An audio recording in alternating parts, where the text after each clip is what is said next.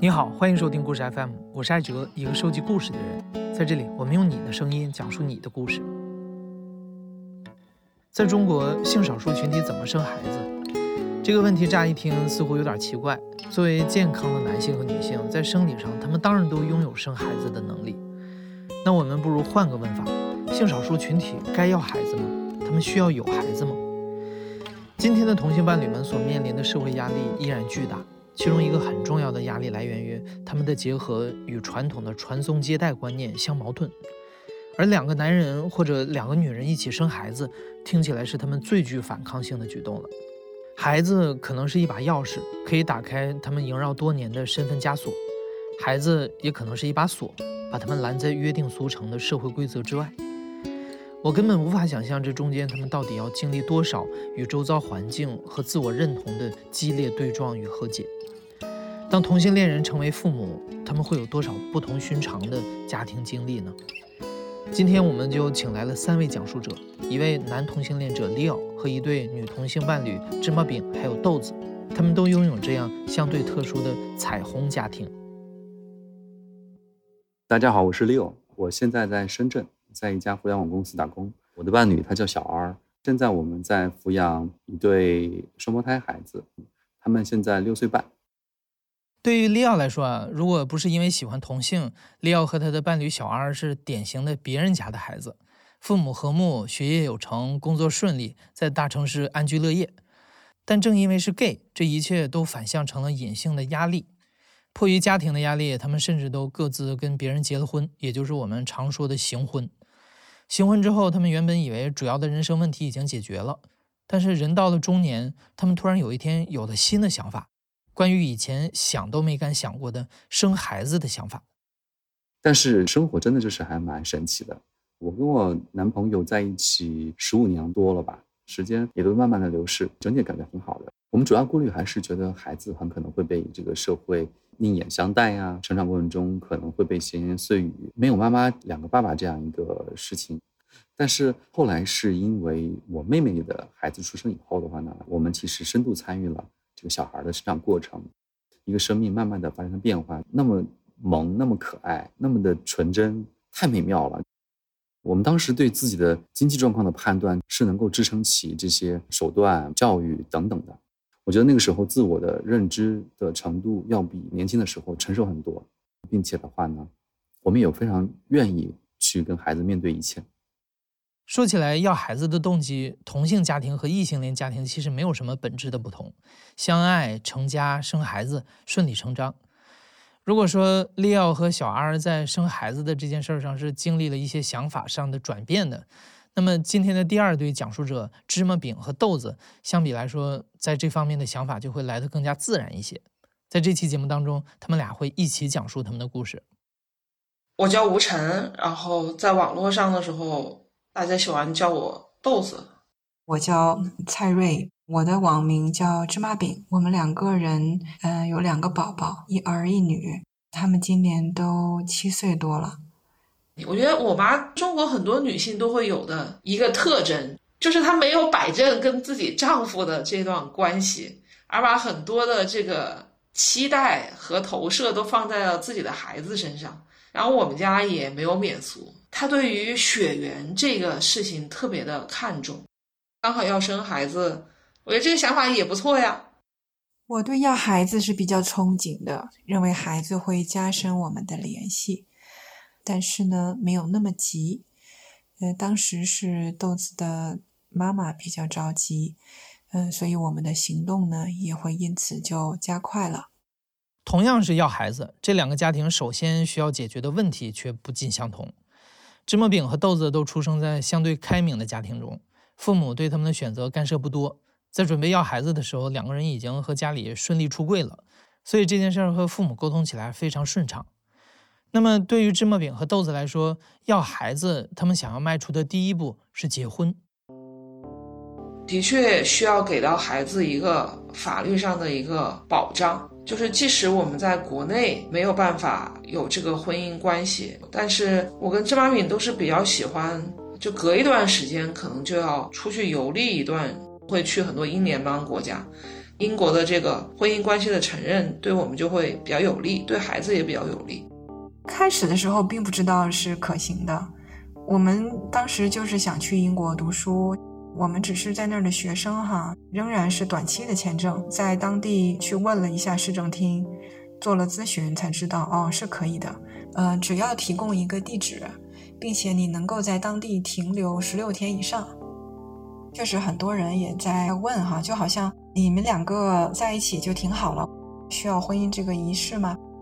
婚姻这个制度对于很多就是异性恋的 couple 来说，它都是一种约束，是一种禁锢。这个制度，嗯，确实它有需要去被发展的这么一个部分，但是它代表着一种承诺，一种信任。我是挺挺期待、挺兴奋的。我我觉得他应该是当时是有很多的纠结在里面的，可能会有点恐惧，就进入到一个所谓的被捆绑的一种关系里面了。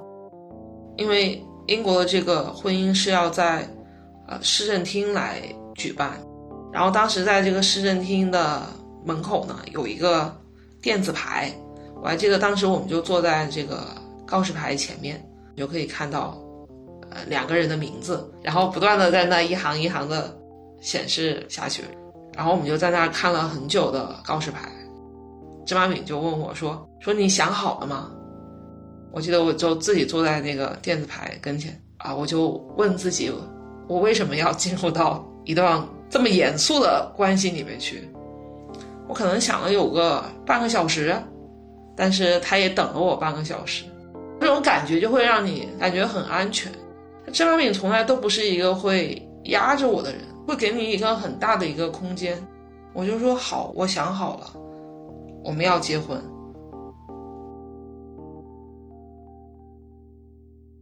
另一边啊，和芝麻饼他们俩的情况不同，利奥和小 R 不打算出国生活，也实在觉得婚姻对他们俩来说没啥意义。当然，也许是因为这两个人在形式上都是结过婚的人了。不过，当生孩子这件事儿被提上日程，一定会加深两个家庭的链接。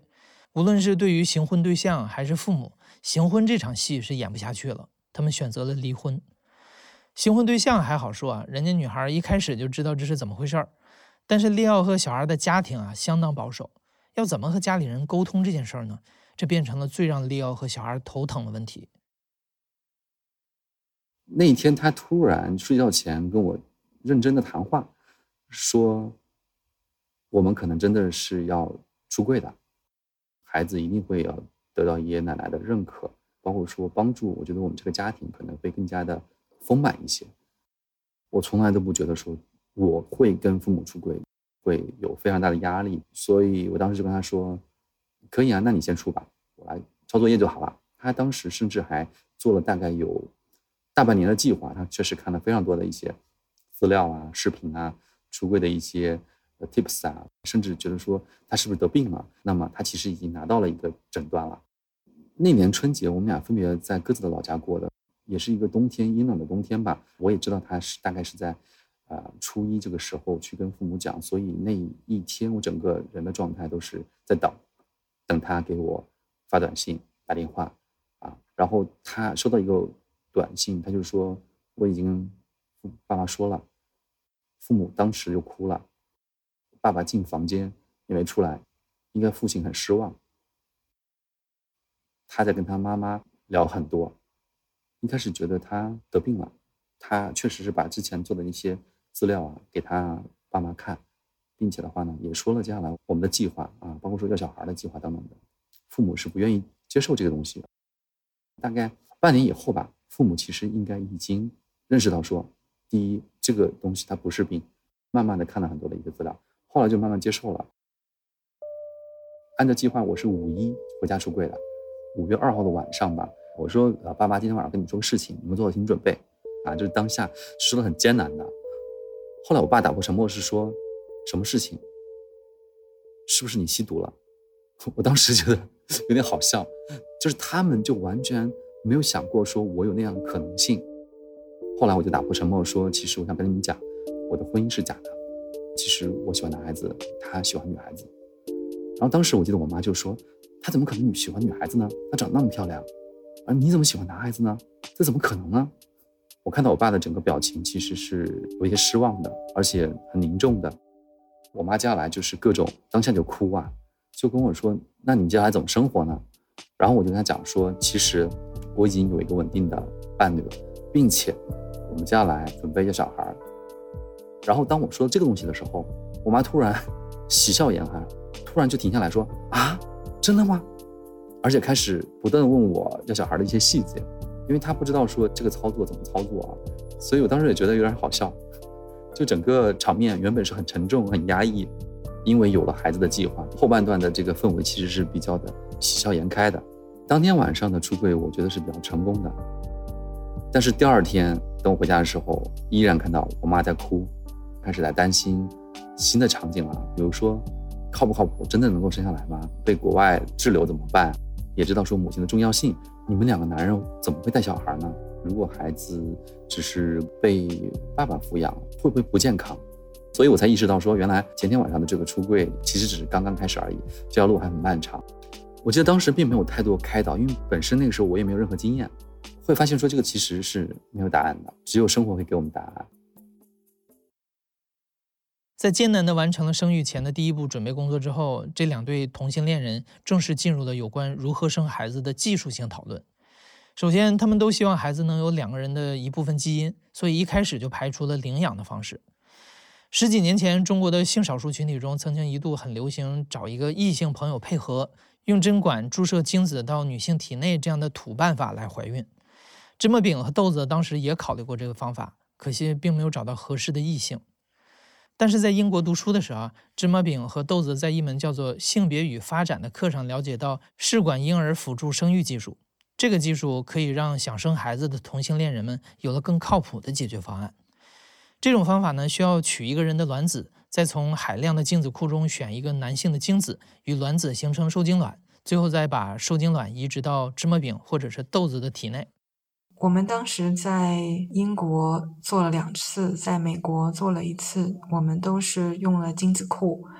我们其实当时选精子的，就是大概晚上吃饭后几个小时就完成了，嗯，也没有想太多。我们做决定的一个因素是看到了对方写的一封信，写信这个事情是完全他个人的，他个人意愿。介绍了他的生活的环境。他是一个在美国出生的英法混血。他从小长到大是在什么样的家庭当中长大的？他是一个什么样的人？是个作家。然后到孩子十八岁的时候可以看这封信，写的特别的真诚，非常的质朴。豆子就说嘛，就说哎，他也喜欢写作。我知道我们三个都是一个星座，找到一些跟自己的共性，嗯，就觉得挺好的。我们也没有看对方的成年照片，不得不说，在整个选精子的过程当中的话，会有一种就是无法隐藏的一种骄傲在里面，是有这种选择权的。我们的朋友他们会说：“哎，好羡慕啊！那你看我跟一个男性结婚，可能虽然我想生一个漂亮的孩子，但是但是在这点上的话就会受限制，并不理想。但是大家也都是开玩笑哈，这样说。”在选好精子捐赠者后，芝麻饼和豆子遇到了一个问题：试管婴儿只能保证孩子携带他们之中一个人的基因，也就是取卵的那个人的。另一个人从生物学角度上来讲，跟孩子就没有任何关系。这听起来似乎有些不公平。那么，该由谁来取卵？受精之后又由谁来怀孕呢？我们当时是希望这个孩子能够跟我们两个人都有生理上的链接，我们叫做 A 卵 B 怀的方式，豆子的卵子，然后放到我的子宫内，我来去怀孕。我很想体验这个一个小生命在我的肚子里面孕育，然后我将它生出来的这样的一个过程。然后豆子它是怕疼，我还经常问芝麻饼：“你真的不怕疼吗？”他就觉得这个事儿，相比于把孩子带到这个世界上来的喜悦来说，这些疼是能克服的。可能我就很难 get 到这个点，所以我特别佩服芝麻饼和所有怀孕的女性，用自己的身体把另外一个生命带到这个世界上来。取卵是一个听起来特别可怕的过程，你想想，有一个细管从你的阴道碰触到你的卵巢。我当时所有的精力都放在克服我的恐惧上面，但是取卵的时候就没感觉，因为当时躺到病床上之后，医生就拿一个口罩吸入这个麻醉气体的这个口罩，几句话之后你就完全没有知觉了，感觉自己做了一个梦，就整个过程就非常简单。我们当时以为是只要是一颗卵子，啊，它就能生出宝宝，就整个过程都让我们觉得特别特别美好，就感觉这个事情就原来只是想象当中的，啊，竟然这么容易就可以实现。后来的经历告诉芝麻饼和豆子，他们实在是太天真了。试管辅助生育的过程比想象中要复杂和困难很多，这是一个既要拼技术也要拼运气的过程。这中间有一百种失败的可能。豆子当时已经三十三岁了，属于大龄产妇，卵泡发育成熟度、卵细胞的状况、取卵的数量，任何一个细微的环节出个小问题，受精卵就会无法顺利的在芝麻饼的身体里着床。他们前后一共失败了两次。第一次取出了七颗卵子都没有成活，第二次因为身体情况只取出了两颗也都没有成活，这前前后后已经让他们花费了一年的时间和超过五十万元人民币。在第三次取卵的时候，为了保证成功率，豆子推掉了大部分的工作养身体，最后取出了十五颗卵子。为了着床不失败，他们把最终成活的两颗受精卵都移植到了芝麻饼体内。两个月之后，他们终于成功了，两颗受精卵都顺利着床。芝麻饼怀了一对龙凤胎，得到消息的那一刻，芝麻饼激动地哭了出来。一番折腾之后，他们有了新的期待。而另一边呢，利奥和小阿这对男生伴侣也选择了试管婴儿的方法，只不过他们还需要一位代孕妈妈。他们一开始就决定要一对双胞胎，取同一位卵子捐赠者的卵子，让两人的精子和捐赠者的两颗卵子分别结合。当时我们其实预期的是要两个男孩，因为我们觉得我们都是男孩子，男孩子好养一些。我们这类群体感谢这个科技，才让我们有可能做爸爸。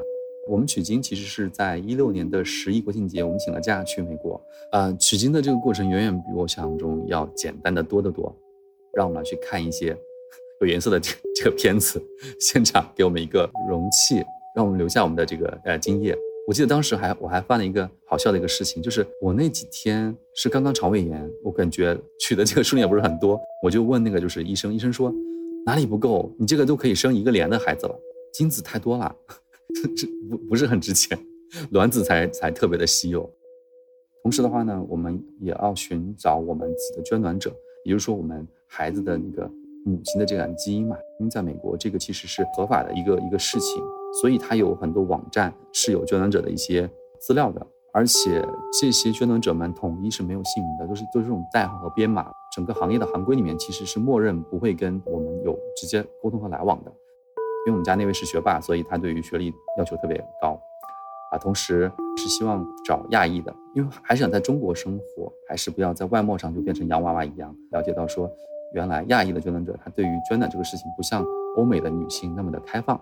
价格会更高一些，而且选择的范围也没有那么大啊，以及说他的捐卵记录数量也比较充足的，因为他的捐卵是要供我们两个人共同使用的，所以这样的话呢，就是层层层层筛选的话呢，其实我们选的可选的范围非常非常少了。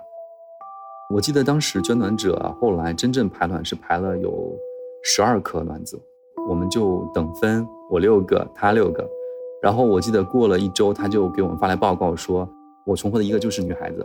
他重获的三个都是男孩子，所以其实我们想选都没得选性别。后来我们觉得说这就是天意吧，所以我们就接受这样一个安排。同时，中介也根据身体条件择优给利奥和小二推荐了一位白人代孕妈妈。在移植后的第三周，他们就收到了医院发来的邮件，两颗受精卵都着床成功了。跟芝麻饼和豆子一样，生孩子这件长久以来在他们心中无比遥远和模糊的事情，突然就变得具体，可以期待了。代孕妈妈怀孕期间一直和利奥还有小 R 保持着密切的联系，他们一边看着代孕妈妈的肚子越来越大，一边感叹着这个过程的神圣。但是当孩子的出生日期越来越近的时候，利奥和小儿这一对准爸爸遇到了一个大多数准妈妈不会遇到的小插曲。我们这种情况是没有产假的，你也知道的。在等待孩子出生前的那几个月，我还跟我的老板提了离职。某一天一个下午吧，我就突然跟他讲说：“我说那个呃，我跟你说个事情，你要有你要做好心理准备。”他说：“怎么了？”我说我可能要离职了，你先不要紧张哈。我说其实不是对你或者对工作本身，而是因为我的人生有了很大的一个变化，就是其实呢，啊，我是 gay。然后当下他就懵逼了，他说啊，你不是结过婚吗？离过婚吗？你怎么是 gay 呢？我说你你你也太直男了。后来他说直男是什么？然后我当时还我记得我特别清楚，我老板还在百度直男是什么的定义。哦，原来直男是这个意思。第二的话呢，我跟他讲说，我家要小要小孩了。他说啊，可以要小孩的吗？我说是的，那个我们在美国代孕，我可能需要至少一个月的假期接孩子回来。他就说你这个没必要啊，你可以请事假，而且你那个时间刚好是在过春节，也是本身是有假期的。确实这种事情比较特殊，但是我们都是理解和支持的，蛮暖心的，因为得到老板的这样一个就是理解和支持。三月份出生，然后呢去赶那个就是航班到 L A，所以就跟代孕妈妈见面了。然后接下来的一个星期，基本上就是我们陪代孕妈妈各种做产检啊，以及说去聚会呀，去海滩，开心的让我来去摸她的那个肚皮。呃，经常的说哦哦，the boy is kick me，就是男孩踢我了，女孩踢我了等等的。那我们就会很神奇，当下就会觉得特别的兴奋和开心。那天是一个。L A 的晚上八点多，我接到电话，他感觉孩子可能快要发动了，我们就开车过去到医院，全程陪伴他。我就在他旁边产房，我就在他床旁边，还包括拉他手，握着他，这样给他力量，这样子。然后很快就听到孩子活蹦乱跳的这样一个哭声了。我当时的心情是特别的复杂，因为我那时候其实有点慌，我都什么都没准备好。我觉得我这个也不会，那个也不会，怎么会做爸爸的呢？哎，真的，现在回想起来，真的好复杂哦，百般交集。突然就多了两个生命。当我抱着孩子在我肚子上，我轻轻拍他睡觉的时候，肉嘟嘟的小脸，又纯真又可爱。我那时候会觉得说，过去几十年的人生体验都没有这么恬淡的这样一个岁月静好的感觉，非常神圣吧那种时刻。根据法律规定，代孕妈妈把孩子生产下来以后。他跟这个孩子就没有任何关系了。护士会给两个孩子的手腕放上一个贴纸，并且严令就是跟代孕妈妈沟通说，没有我们的许可，他是不能够跟孩子进行任何的接触的。护士把孩子拿走，他当下就哭得非常的这个伤心，因为我们觉得代孕妈妈为我们付出了很多，虽然我们也给了她相应的这个市场的回报，但是回到一个母亲的这个角色来说，她经历过这么多。我跟小儿的妈妈就一人抱一个 baby。然后我们就到他的房间里面去，然后想让代孕妈妈看到孩子，甚至母乳可以去喂养孩子，他当然很开心呢，亲孩子呀，然后抱孩子呀，代孕妈妈去跟孩子告别啊，我记得他哭得稀里哗啦的，虽然不是亲骨肉，但是毕竟是自己生下来的孩子。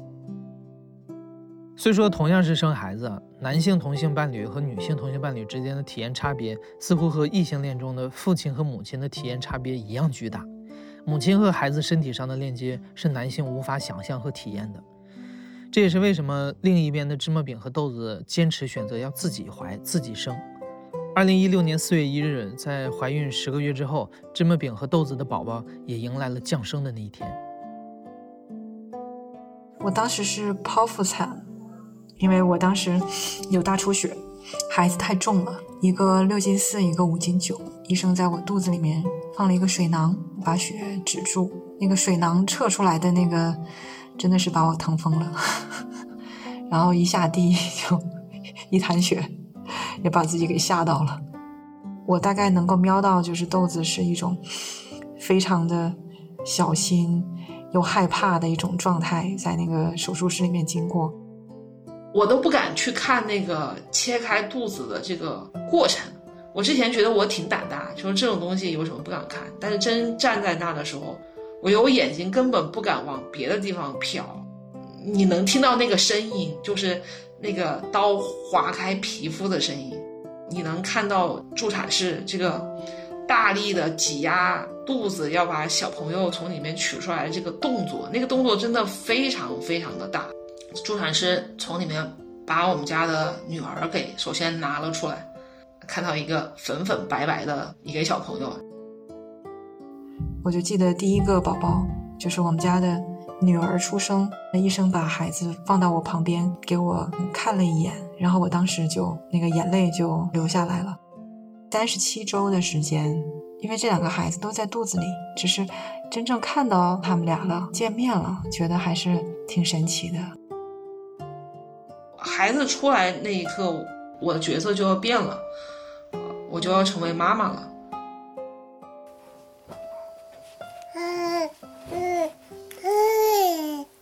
艾文干嘛呢？哈瑞干嘛呢？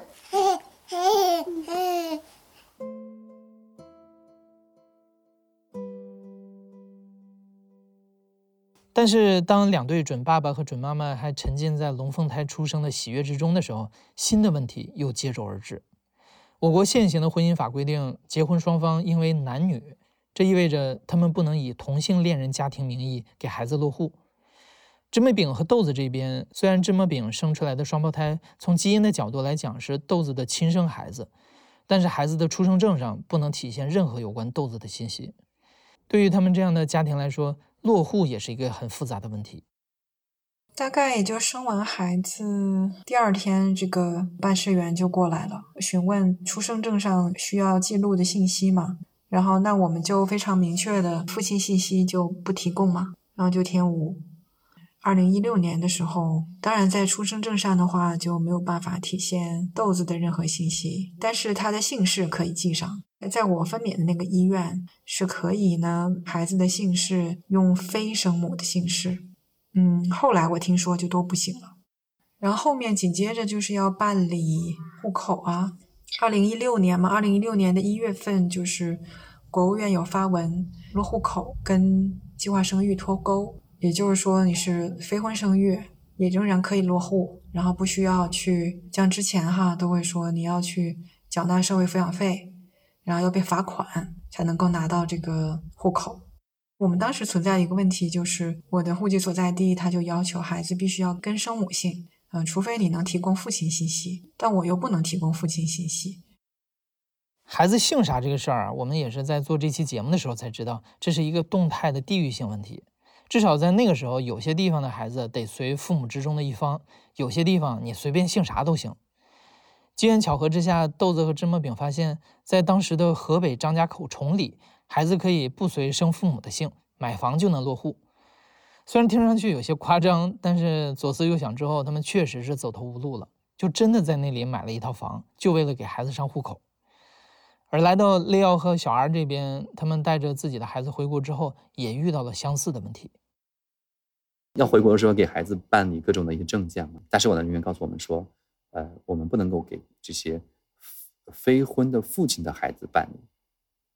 当时其实我是非常懵逼的，中介机构啊告诉我们说，因为我们这种 gay 在美国代孕的这个孩子，他们不太认可，它不影响孩子回国，但是它会影响孩子后续的那个证件的一些认证吧，准予入户的通知书都不会给你的。当时办户口的时候，办事人员会问我们说，哎，孩子母亲在哪里？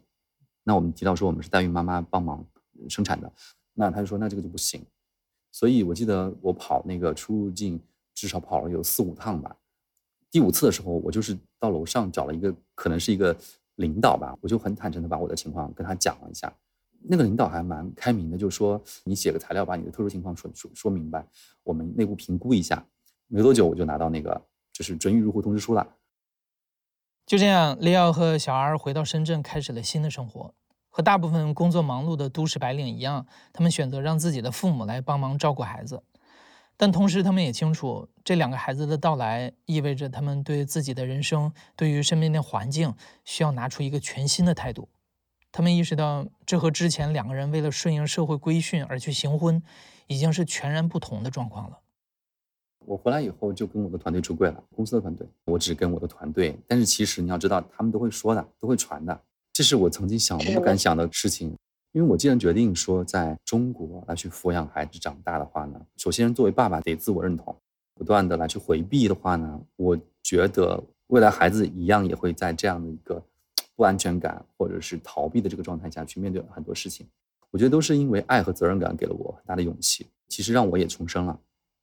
但是其实出乎我意料是，大家一方面特别惊讶，但一方面大家都是蛮祝福的。很多当下他们就会觉得说我非常的勇敢。因为那个时候，我们每个星期都要从香港买奶粉嘛。当时找其他同事代购的时候，同事说：“哎，你你妈妈怎么怎么怎么怎么就母母乳不够吗？怎么样子？我当下就是没有经验嘛，我都不知道怎么回复。但是我团队的一个女孩子就特别暖心，就帮我打掩护，就说她两个孩子哎，那母乳怎么够啊？肯定要奶粉啊。我其实觉得就是有点没必要，但是我就觉得说能感受到他们的善意，所以也是蛮感动的。那后来我带孩子去打疫苗，包括说去上托班、去医院等等的，其实我都没有任何隐瞒。那么跟长辈呢，那就更加有趣了。就是呃，我老家是一个河南的五线城市吧，但在小地方，其实人情社会，父母在他的那个小地方的生存的这个环境里面去怎么去看待这个事情，包括说怎么评论这个事情、传播这个事情，其实我觉得那个场景远远比我们想的很复杂。父母也会跟我们讲说，跟这个舅舅、二姨奶什么之类的，我们将来怎么说辞，基本上都是说不想结婚或者私生子。但我自己其实觉得不用特别的来去撒谎。你跟二姨呀，你跟关系那么好，怎么样子？为什么不能讲呢？舅舅啊，从小就这么关爱我们，我也不觉得说他就不理解啊。所以后面慢慢的，基本上我们家这边的亲戚都知道了。我们一大家子，你看也是过节，第一次带孩子回去。后来我们坐在一个大教室开始吃饭的时候呢，开始就敬酒环节。我就特别不太会说这东西。然后到我的环节呢，我还其实是希望说能够开个玩笑，让大家就是。不要那么的凝重。我说不好意思啊，各位亲朋，啊，上次呃回来呢带的是个女的，我这次呢带回来一个男的，就现场大家就尴尬石化了，大家顿了一下，然后面部表情有点凝固，有点回避吧。嗯，我们很快就换话题，但是应该也还好，我们回的也比较少回老家。另外一个就是说是对孩子教育我们俩都很重视，我们在选择托班包括幼儿园的时候呢，考虑的还是。国际的路线，对这个事情或者我们这种家庭情况应该更加的包容，因为之前不是网上也有说，曾经这样的一些家庭会被有一些家长联名抵制，不想让孩子跟他这个孩子在一个班等等的，就这种情况我会觉得很遗憾。两岁多一点，我们参加家长会的时候呢，你就会感受到不一样了。第一次就是两个爸爸参加，我们那次刚好有点迟到，然后呢，我们刚好就是只有前排第一排的座位了，然后我们两个爸爸爸过去。一路大家就开始议论起来了，你就听到说，有些窃窃私语，怎么两个爸爸之类的这样子的吧？我们在家长会现场的话呢，因为他会介绍说，哎，谁是谁的爸爸，那就是我们家没有妈妈嘛，两个爸爸介绍一下。当下其实我的脸是有点发烧的，而且最特别的地方是在于，我在那个就是旁边看到了我们公司的大领导，他的小孩也在那儿上，他是不知道的。我自己当时其实是有一些些紧张的。我记得老师介绍的时候，我们那个大领导直接整个面部表情是很惊讶的。他跟他的夫人也在聊我们的事情，他比我还震惊。但是，他觉得我非常勇敢，非常不容易。我这么多的一些经历，要换到一般人，可能早就坚持不下去，或者抑郁了，或者怎么样。通过那次家长会以后呢，有一些家家长他们会主动跟我来去搭讪了，不管是出于友善，还是出于好奇，我反而因为这个认识了不少妈妈。因为大部分都是妈妈嘛，只有我一个爸爸。慢慢说开以后，他们都会问这些东西，问的很细节，怎么代孕孩子的呀？我跟我男朋友日常怎么相处啊？所以慢慢慢慢的，我们有一个小圈子，就是各种各样的家庭嘛，然后一起去带孩子爬山啊、户外啊这样子。啊，有了第一次以后，第二次就没有任何的一些感觉了。与 Leo 和小 R 不同，另一边的豆子和芝麻饼思虑再三，抓住了一个工作上的机会，选择离开城市，到乡村中去生活。那里的自然环境好，社交圈子也更为简单。这里是距离昆明半个小时车程的一个村子，交通方便，有山有水。最重要的是，已经有一部分相对年轻的新村民，先于他们从城市来到这里，正在一起建立一个多元化的社区。他们俩都觉得这里是适合孩子成长的地方。他们愿意成为这里的一部分。我觉得，在我们看来，如果外部环境不友好，那你就去改变它就好了。那你生活在一个小社区，其实比生活在大城市可能更容易能够看到一些变化。就是它不光有本地的老村民，然后它还有两百多个从全国各地迁移到这个村子里来居住的新村民。我觉得，就是因为他们想要寻找一种不一样的生活方式。所以它跟中国绝大多数的农村都很不一样。我们刚到村子的时候是二零一七年年底，那个时候村子里面没有幼儿园，嗯，我们的孩子呢又到了需要有更多同伴社交的一个年纪。我们希望在村子里面有一个公共的学习空间，发起了幼儿园。嗯，应该说是一个幼儿班吧。虽然现在看来只是一个小的实验啊，谈不上真正的就是一个幼儿园，但是呢，嗯，我们的孩子森林环抱的友好的一个环境当中自在的长大。公众号上面我们分享了关于两个妈妈怎么样，呃，养育孩子的这样的一些经验，我们怎么样筹办这个幼儿班。那陆续呢，就会有一些带着孩子的彩虹家庭想要体验这个幼儿班。从最开始的只有四个孩子，一点点的多到最多的时候是有十六个孩子。彩虹家庭见面呢，天然有一种亲切感。那个时候呢，我们几个家庭几乎是天天都在一起，会在一起吃饭。嗯，今天在你家吃，明天在我家吃，气氛非常的好。那段时间呢，我们也是非常享受这样的一个氛围。彩虹家庭会遇到一般的普通家庭相比啊不一样的一些呃问题，比如说在孩子的呃性教育上，为什么有两个妈妈？我是怎么来？那我们在课堂上会会尤其的关注，而且他们从小就知道。父亲这个功能可以由不同的人来承担，而且未必一定要由身体上为男性的人承担。他们在上木工课，他们的木工师傅就是一个男性，也是一位新村民，带领我们家两个小朋友做木工。他承担了传统意义上认为父亲应该去承担的这一块儿，就给哈伦·哈瑞上体育课的一些女性，很强壮的女性，她们也承担了本来由男性承担的一个角色。多元就给哈伦·哈瑞有很好的一个氛围。在城市里生活的利奥和小 R 工作忙碌，基本遵循父母帮忙带孩子的传统路线。但是豆子和芝麻饼在乡村中的生活相对更加自由，在家的时间也会更多。三女一男的家庭，有关性别和角色分工的话题，是他们常常在思考的。就我妈就是那种传统好女人，就家里面呃洗衣服、做饭这些都是她该干的。我觉得我们刚开始在一起的时候，我好像分得蛮清楚的，就是他是 T，我是 P 的这样的。后来我发现我这样的一种划分非常土，其实还是根据一个男性气质还有女性气质来去划分的。尤其是我们有了孩子之后，这样的划分就越来越不能够适用了。比如说，我们的儿子虽然是个男孩子，他也不应该说是，哎，你男孩不能哭，然后女儿就一定啊，他可以哭，然后并且是柔弱的，生怕他们两个会在现有的这种环境当中不知不觉的就落入一种被刻板印象的陷阱当中。我跟豆子就得尝试去扭转所谓的男女分工，尽量的模糊化。在乡村生活，很多事情你都得自己做。就有一天，我们墙壁上的那个墙上的栗子粉掉了一块。异性恋家庭，他可能就让男的来做。那我跟芝麻饼的家庭的话，芝麻饼就觉得，哎呀，你应该去做。然后其实我当时还挺不太舒服的，为什么就一定要是我去补？我们两个都是女性，我们都可以去做这件事情啊。啊，芝麻饼就觉得啊，这个事儿我做不好啊。我爸爸总说修理这些东西啊，男生来做。然后我就拉着他，我就说我们一起把栗子粉给搅一搅，打好之后用刮板一刮，很快就可以修好。张阿炳就觉得，哎，原来这个事儿我也可以做。然后现在又来了两个孩子，我们没有把他们当孩子看，那就增加两个劳动力，一起去打怪嘛。在两三岁的时候，我们就会让他们进厨房，一个人洗菜，另外一个人切菜。但我们的女儿呢，她对做饭没有什么兴趣。你即使没有兴趣，你也必须要加入到这个 team 里面来。但确实，就是我觉得 Harry 跟三个女性一起生活的话，他会感受到压力。我们两个确实花了一些时间在一个男孩子的需求挑玩具的时候，比如说 Helen 要挑一些指甲那个甲片啊，或者是毛绒玩具啊什么的，就是我是挺开心的，因为我想要。Harry 只要站在那些什么变形金刚啊、车的玩具面前，我内心会立刻生出一种厌烦。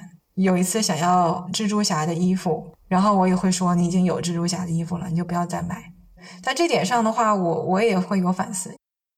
因为我们家都很喜欢泡温泉，但是当时刚好，首先是我处于生理周期当中，他也知道生理周期的时候就是不能去泡温泉。那那他就说，那就等妈妈的生理周期结束了之后，我们再去。好，然后他就等了个四五天。但是刚好那一天，哎，芝麻饼的生理周期又来了，链接的如此的无缝，然后就这个计划又得推迟。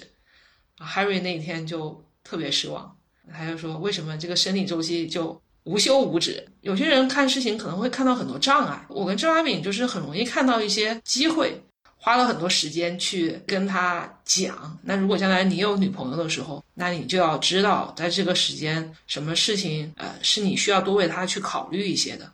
他就理解的很简单哦，这个家庭是两个妈妈。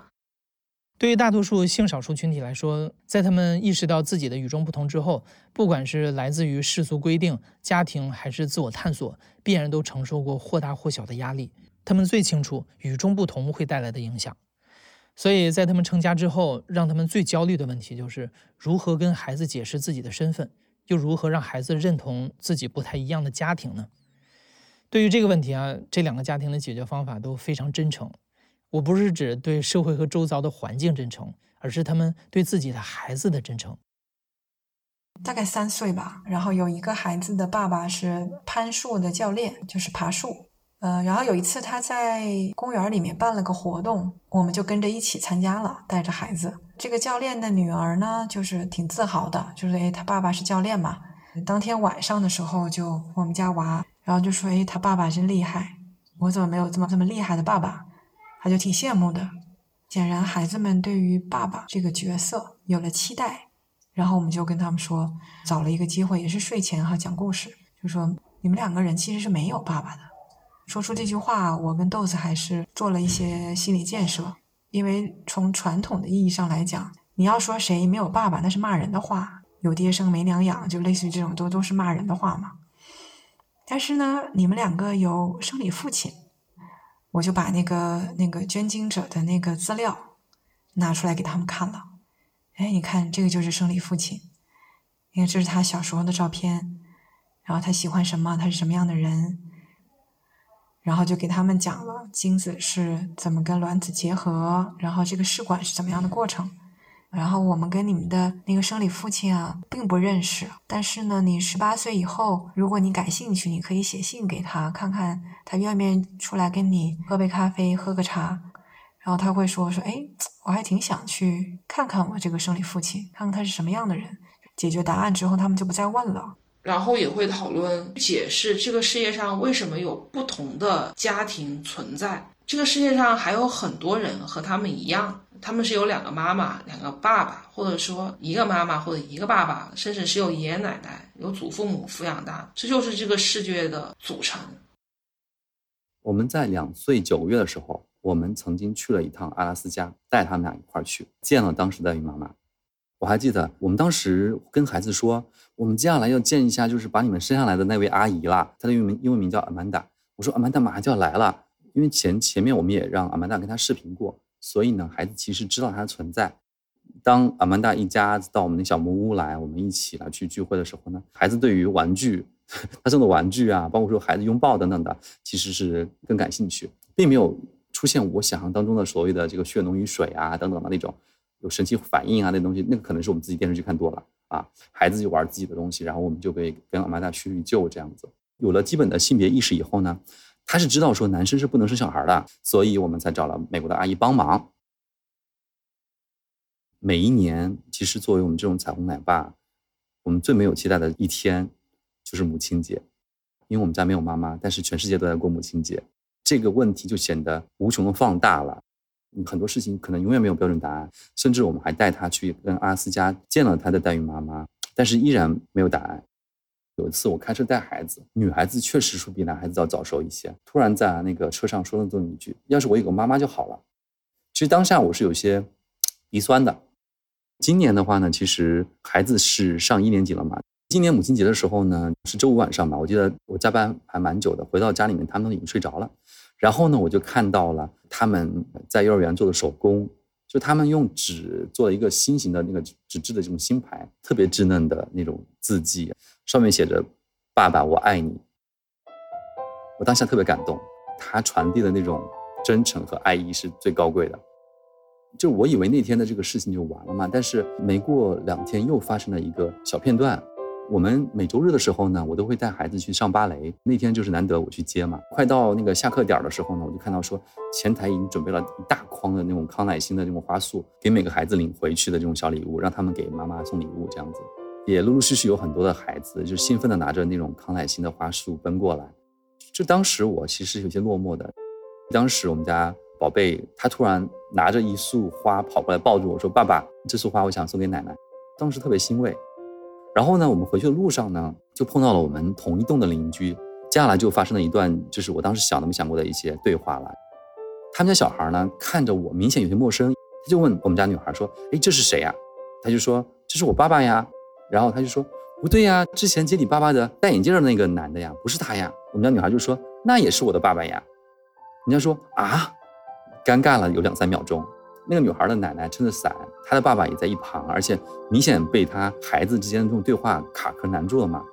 那个小女孩就问说：“啊，为什么会有两个爸爸呀？”我们家宝贝就说：“因为有各种各样的家庭啊，我们家就是有两个爸爸的呀，不光是有两个爸爸的家庭，还有两个妈妈的呢。”然后那个女孩子就问说：“啊，那你妈妈呢？”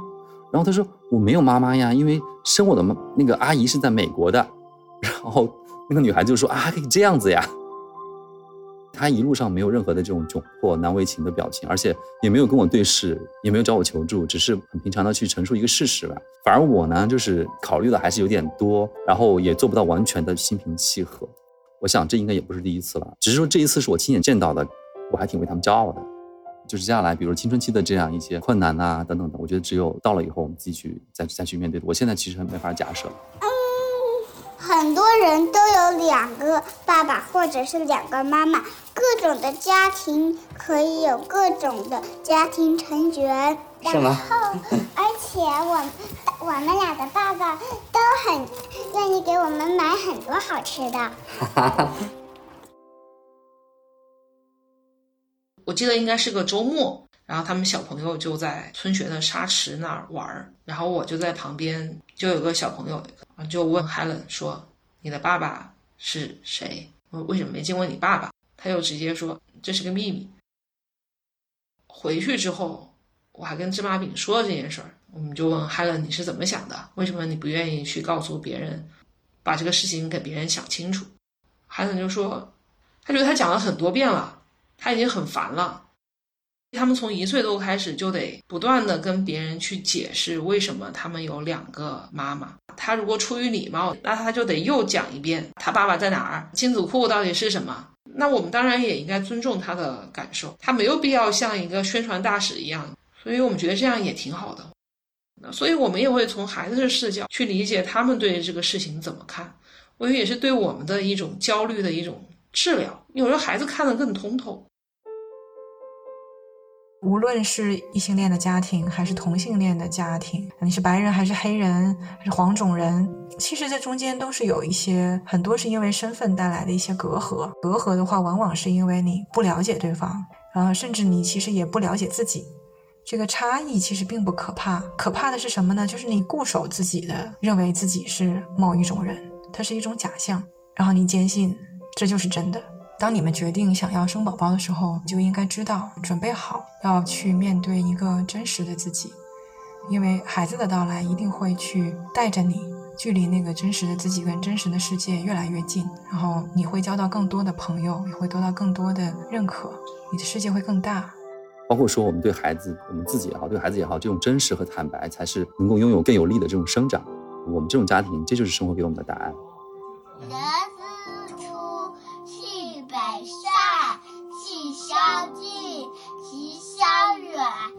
狗不叫，去来接，就知道会尾巴。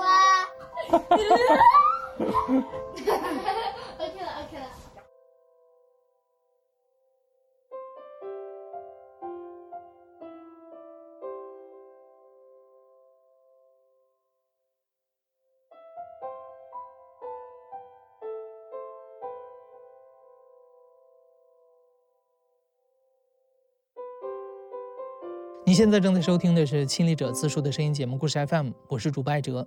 本期节目由赵真怡制作，声音设计孙泽宇，实习生浩南。感谢你的收听，咱们下期再见。